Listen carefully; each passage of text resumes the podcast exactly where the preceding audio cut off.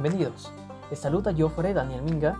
En esta ocasión les traigo un tema muy importante desde la región sur de Ecuador, Valladolid y su historia. Les contaré desde su descubrimiento hasta la actualidad. Este relato va a estar buenísimo y muy interesante.